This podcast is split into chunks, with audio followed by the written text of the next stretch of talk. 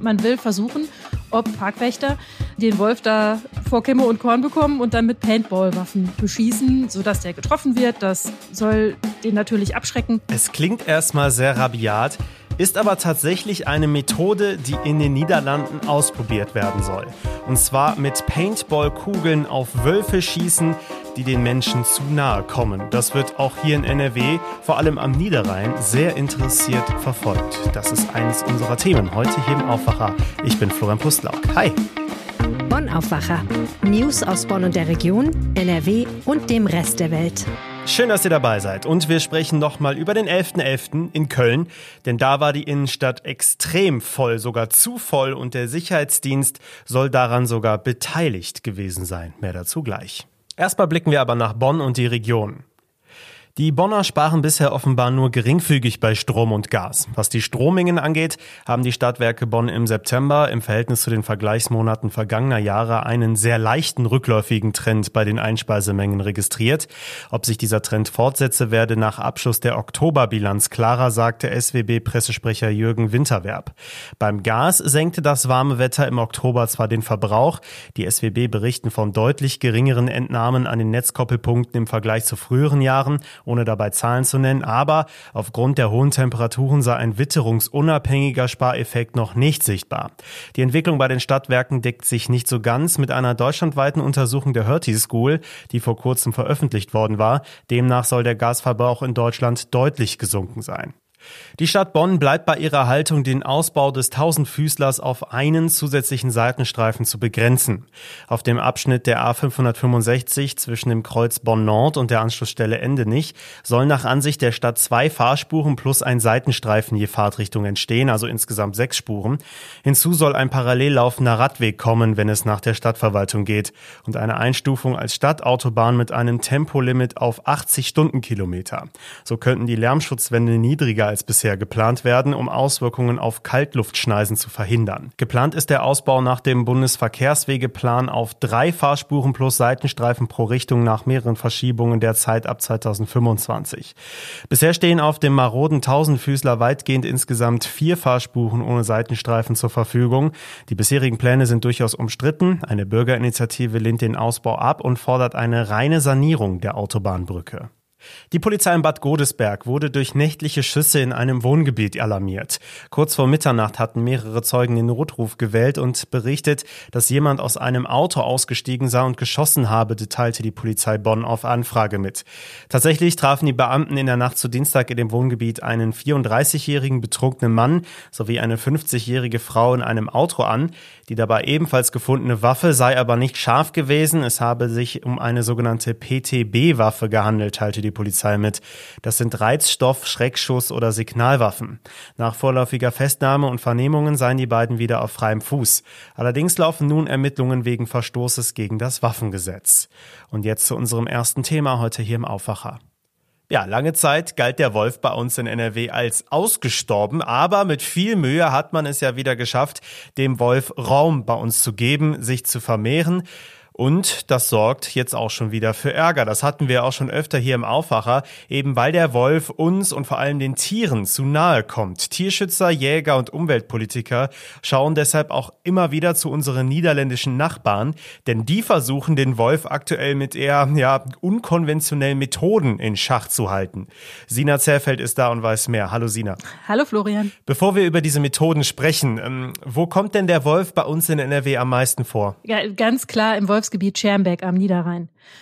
Äh, da gibt es ein Rudel, ähm, das sich auch Jahr für Jahr vermehrt hat in den letzten Jahren. Und äh, da kommt es immer wieder mal zu Nutz Nutztierrissen. Und da tritt der Wolf äh, wirklich in Erscheinung und wird auch als Problem wahrgenommen. Es gibt noch weitere ähm, Gegenden in NRW, wo Wölfe gesichtet werden. Aber das Wolfsgebiet Schermbeck, das ist wirklich die Region, die so Schwierigkeiten macht. Also eigentlich könnten wir auch froh sein, dass sich der Wolf so fleißig vermehrt. Das ist gut für die Natur.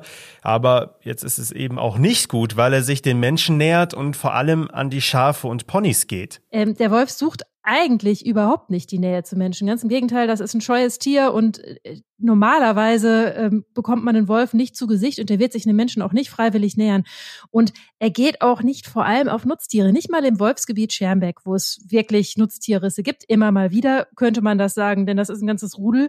Äh, die ernähren sich hauptsächlich von Wild. Also wirklich in viel größerem Anteil äh, von Wild. Das ist, Nutztiere sind da nur ein ganz, ganz kleiner Anteil. Das fällt halt nur auf. Ne? Und die Menschen haben dann das Gefühl, oder wir Menschen haben dann das Gefühl, ähm, der würde sich da auf Nutztiere sozusagen einschießen. Ähm, aber das kann man eigentlich nicht sagen es kommt halt nur vor, wenn er gelernt hat, dass auf so einer Weide leichte Beute zu machen ist, ähm, dass er sich dann eben da auch auf die Schafe zum Beispiel, das sind meistens sind Schafe, stürzt. Okay, dann lass uns mal nach Holland schauen, denn da kommt der Wolf den Menschen deutlich näher als hier bei uns und deshalb wird jetzt dort auch was gegen den Wolf getan. Ja, ganz genau. Ja, das ist ähm, ein spezieller Fall. Also das ist nicht vergleichbar mit der Situation, äh, wie wir sie hier in NRW haben. Sowas ist hier noch nicht ähm, vorgekommen in dem Maße. In diesem Naturpark Hohe Verluve, ich habe das jetzt hundertprozentig falsch auf, ausgesprochen, ähm, das ist ein Nationalpark und ähm, da ähm, kommt es vor, dass sich mindestens ein Wolf äh, Menschen nähert und halt wirklich offensichtlich die Scheu verloren hat.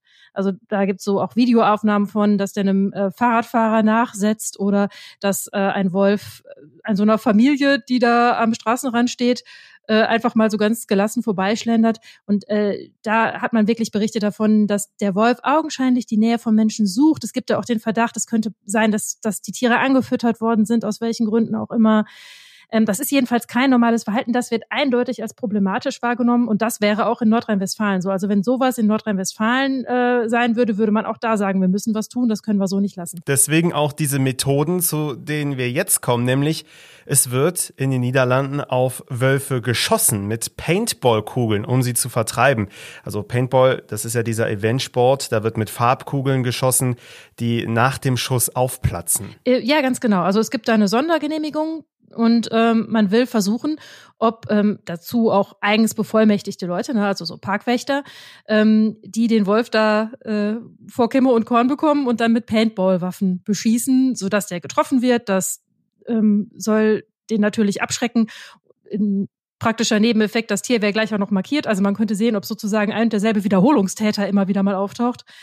Ähm, das ist ein Versuch, ob das nun so funktioniert oder nicht. Das wird man mit großer Aufmerksamkeit betrachten, auch von NRW aus. Jetzt gibt es zwar keinen Fall, wo das hier überhaupt in Frage käme, aber theoretisch möglich wäre sowas laut Wolfsverordnung NRW auch. Wenn es mal den Fall gäbe, dass man Tiere vergrämen müsste, ist das zumindest nicht prinzipiell ausgeschlossen. Also Gedankenspiele gibt's, obwohl es diese menschennahe Wölfe in NRW äh, noch nicht gibt. Ähm, mit Paintball-Kugeln auf Tiere schießen, das klingt ja als erstmal total rabiat. Gibt das auch schon Kritik? Nee, eigentlich nicht. Also das äh, Landesumweltamt, das LANUF, das würde sich jetzt äh, dagegen wehren, gegen die Darstellung, dass man da schon irgendwelche Gedankenspiele unternehmen würde. Die sagen nur, die Wolfsverordnung schließt das nicht prinzipiell aus. Und klar, wenn es im Nachbarland eine Methode gibt, die im Nachbarland getestet wird und die gut funktioniert, und es gibt bei uns einen Fall, auf den man das übertragen könnte, dann würden wir ja davor nicht die Augen verschließen. Dann würden wir überlegen, ob wir das nachmachen. Klar, in diesem theoretischen Fall, aber die sagen auch, im Moment muss man darüber eigentlich noch gar nicht nachdenken, denn es gibt solche einen geeigneten Fall bei uns überhaupt nicht.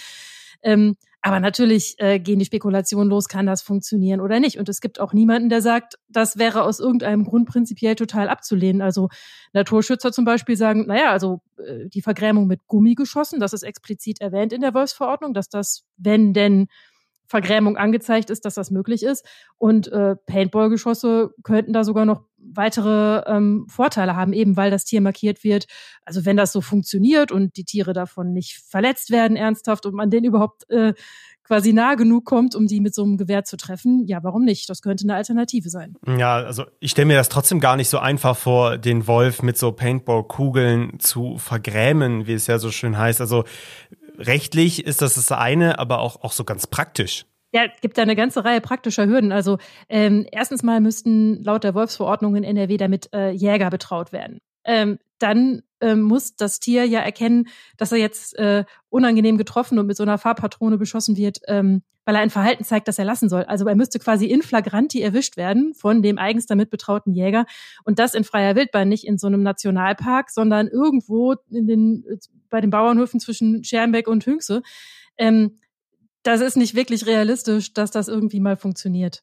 Ähm, von daher ist das sehr unwahrscheinlich, dass sich mal hier ein Fall anbietet, wo man wirklich mit Paintball-Waffen äh, auf Wölfe anlegt. Hm, dazu muss man ja auch sagen, dieses Gebiet in den Niederlanden, in diesem Nationalpark, das ist wirklich sehr begrenzt im Gegensatz zum Niederrhein. Genau, und es gibt da halt wirklich viele Berichte davon, dass die Wölfe da den Menschen ähm, sich nähern. Also ähm, die Wahrscheinlichkeit scheint einfach viel höher zu sein, dass man so eine Situation abpasst und es ist halt ein begrenzter Bereich, genau. Dazu dürfte so ein Paintball-Schuss ja auch sehr unangenehm sein für das Tier, weil also ich war schon mal Paintball spielen, ich würde es nicht nochmal machen, wenn dich so eine Kugel in einem ungeschützten Bereich trifft, direkt auf der Haut, das äh, hinterlässt schon deutliche Spuren, also das ist nicht ohne. Ja, ist auch der Sinn der Sache. Also äh, der Wolf soll nicht ernsthaft verletzt werden bei der Vergrämung, aber dass es ihm wehtut, dass er ein Hämatom davon trägt oder vielleicht auch so eine kleine Hautabschürfung oder so, das ist ausdrücklich erwähnt in der Wolfsverordnung. Das ist schon okay. Ähm, das soll ja unangenehm sein für den Wolf, damit er Angst vor Menschen kriegt oder eben halt, was auch theoretisch möglich wäre, wenn er sich menschlichen Gebäuden immer wieder nähert oder so, dass er eben Angst bekommt vor der Nähe von Menschen oder menschlichen Anlagen. In den Niederlanden soll mit Paintballkugeln auf Wölfe geschossen werden, die den Menschen zu nahe kommen. Und dieses Projekt wird gerade in NRW am Niederrhein, wo es ja auch viele Wölfe gibt, sehr aufmerksam verfolgt. Vielen Dank, Sina Zerfeld. Sehr gerne. Details zu den Themen hier im Aufwacher findet ihr natürlich bei uns in den Show Notes. Das ist auch bei unserem zweiten Thema heute natürlich so. Da geht es um den 11.11. .11. in Köln. Also klar, heute ist der 16. November. Da könnte man meinen, was interessiert mich der 11. jetzt noch? Aber wenn ihr die Bilder gesehen habt, in Köln, in der Innenstadt, es war rappelvoll. Dicht an dicht standen die Menschen. Es war wirklich ein Riesengedränge. Und das bleibt ein großes Thema und es gibt auch viel Kritik. Zum einen wegen Corona und zum anderen wegen mehrerer Videos, die eine Sicherheit Sicherheitsfirma schwer belasten. Michael Höhing aus dem Aufwacherteam ist dafür jetzt bei mir. Hi. Ja, hallo Florian. Dann fangen wir erstmal mit Corona an. Es war so voll in Köln, dass äh, das den Bundesgesundheitsminister Lauterbach zum Beispiel mal so gar nicht begeistert hat. Ja, ganz und gar nicht. Und das, obwohl er ja durchaus eine rheinische Frohnatur ist. Aber das war dann für ihn dann doch alles ein bisschen zu viel des Guten, was er da gesehen hat. Er hat dem Kölner Stadtanzeiger ein Interview gegeben und da hat er gesagt, dass er wirklich schockiert war. Also es hätte ja wirklich so ausgesehen, dass es Corona überhaupt nicht mehr gibt. Nun möchte ich mal fast vermuten, dass das genau der Grund war, warum das so voll war, weil nämlich dort niemand an Corona gedacht hat. Also Lauterbach hätte gerne Teststellen gesehen, die man so rund um diese Knotenpunkte in Köln aufgestellt hätte. Und er glaubt auch, dass viele diese Teststellen genutzt hätten. Also so ein Corona-Test sei ja, Zitat, günstiger als ein Kölsch. Wenn ich die Bilder mir von Freitag nochmal so angucke, dann glaube ich allerdings eher, dass sehr viele genau deswegen auch so gefeiert haben, weil es eben wegen Corona lange nicht ging. Da ist der rheinische Frohsinn mal richtig so aus einem rausgebrochen. Und wer da skeptisch war in Sachen Corona, der wird da einfach nicht hingegangen sein. Ja, ob das dann mal wieder so ein Superspreader-Event bei uns in NRW war, das wissen wir in ein paar Tagen. Also genau dann, wenn die neuen Corona-Zahlen veröffentlicht wurden. Genau, und das befürchtet der Gesundheitsminister jetzt auch. Er hat schon gesagt, wenn die Corona-Zahlen jetzt in die Höhe schnellen in Nordrhein-Westfalen, dann war es Köln, so hat er es gesagt. Also wird diese Diskussion vermutlich noch bis mindestens Ende der Woche gehen, bis die Zahlen belastbarer geworden sind. Und dann kann man ja sehen, inwiefern sich dieses große Event dort auf die Corona-Zahlen bei uns ausgewirkt haben. Dann sprechen wir mal über den 11.11. .11. selbst. Ähm, die Polizei hatte da schon am frühen Vormittag die Zülpicher Straße in der Innenstadt abgesperrt. Es kam eigentlich niemand mehr drauf, also zumindest sollte niemand mehr drauf kommen. Genau, darum geht's jetzt in der Diskussion. Es sind Videos von Anwohnern aufgetaucht, die zeigen, dass Sicherheitsbeamte an den Absperrungen immer noch Leute auf die Zülpicher Straße gelassen haben, wenn Geld geflossen ist. Ein Sicherheitsmann steckt auf diesen Videos immer wieder 5-Euro-Scheine in einen großen Stapel. Also passiert es da wohl immer, immer wieder, nicht nur in Einzelfällen, sondern tatsächlich deutlich häufiger. Das kann man zumindest erahnen, wenn man diese Videos sieht. Die Anwohner hatten das zum Kölner Stadtanzeiger geschickt und so ist das Ganze publik geworden. Das ist natürlich ein Imageproblem für die Stadt, wenn die Polizei das Gelände abriegelt, weil es schlichtweg einfach viel zu voll ist und man die Security aber offensichtlich dann schmieren kann, um trotzdem noch auf das Gelände zu kommen. Also das ist am Ende ja dann auch wirklich noch ein Sicherheitsproblem und dann ist es echt auch gefährlich. Ja, es gibt ja immer wieder ganz, ganz tragische Beispiele dafür, was passiert, wenn solche Sicherheitsmaßnahmen missachtet werden. Ähm, was sagt denn die Stadt Köln selbst zu diesen Vorwürfen? Ja, die werden sicherlich darüber so gar nicht erfreut sein, das kann man sich denken. Es kommt dann auch immer die Antwort, die haben wir jetzt auch gehört, wir prüfen das und zwar ausgiebigst. Offensichtlich weiß die Stadt Köln genau, gegen welche Sicherheitsfirma hier die Vorwürfe erhoben worden sind. Da werden jetzt Gespräche mit allen Sicherheitsfirmen geführt, die am Freitag im Einsatz waren. Und die entsprechende Firma wird dann wohl auch nicht mehr eingesetzt bei vergleichbaren Events. Außerdem möchte die Stadt dann auch juristische Schritte einleiten. Das hat eine Sprecherin jetzt nochmal angekündigt. Etwa gut 500 Sicherheitskräfte von mehreren privaten Firmen waren da am Freitag in Köln mit im Einsatz. Die hatten halt die Aufgabe, den Zugang zu kontrollieren, um auf dieses Gelände zu kommen an der Zülpicher Straße. Das ist das Zülpicher Viertel. Und im anderen dann auch natürlich die Polizei bei diesem Einsatz zu unterstützen. Hm, dazu kommt ja das Konzept, was die Stadt Köln zum Karnevalsstart äh, gefahren hat. Das war ja komplett neu. Das hat sich damit jetzt nicht bewährt, oder? Ja, auch das will die Stadt jetzt mit der Polizei zusammen noch analysieren. Das Zülpicher Viertel ist sehr beliebt am 11.11. .11. und zum ersten Mal gab es dort für dieses Viertel nur einen zentralen Zugang, wo man also wirklich äh, hingehen musste. Nach gut einer Stunde war alles voll. Äh, das Gelände war komplett gesperrt und abgeriegelt dann eben, weil so viele Menschen dort war. Ein paar sind noch über Zäune geklettert, aber die meisten sind dann doch eher Richtung Aachener Weiher und den Uniwiesen gelaufen. Das war so der alternative Anlaufpunkt. Das hatte allerdings auch Folgen. Diese Wiesen, die waren kurze Zeit später völlig vermüllt. Es waren einfach auch dort viel zu viele Menschen unterwegs. Da wird sich die Stadt Köln also noch ein bisschen was einfallen lassen müssen, bevor der Straßenkarneval dann so richtig losgeht. Am 20. Februar ist nächstes Jahr ja Rosenmontag. Vielen Dank, Michael. Ja, sehr gerne. Und das wird heute auch noch wichtig. Heute endet der G20-Gipfel in Indonesien, also das Treffen der 19 wichtigsten Industriestaaten und der Europäischen Union. Spannend ist, ob es eine gemeinsame Abschlusserklärung geben wird, vor allem zur Verurteilung des russischen Angriffskriegs gegen die Ukraine. In der Metall- und Elektroindustrie in NRW wird heute wieder gestreikt. Die IG Metall ruft im Tarifkonflikt die Beschäftigten von mehr als 80 Betrieben dazu auf, die Arbeit niederzulegen. Kundgebungen gibt es in Köln und Solingen.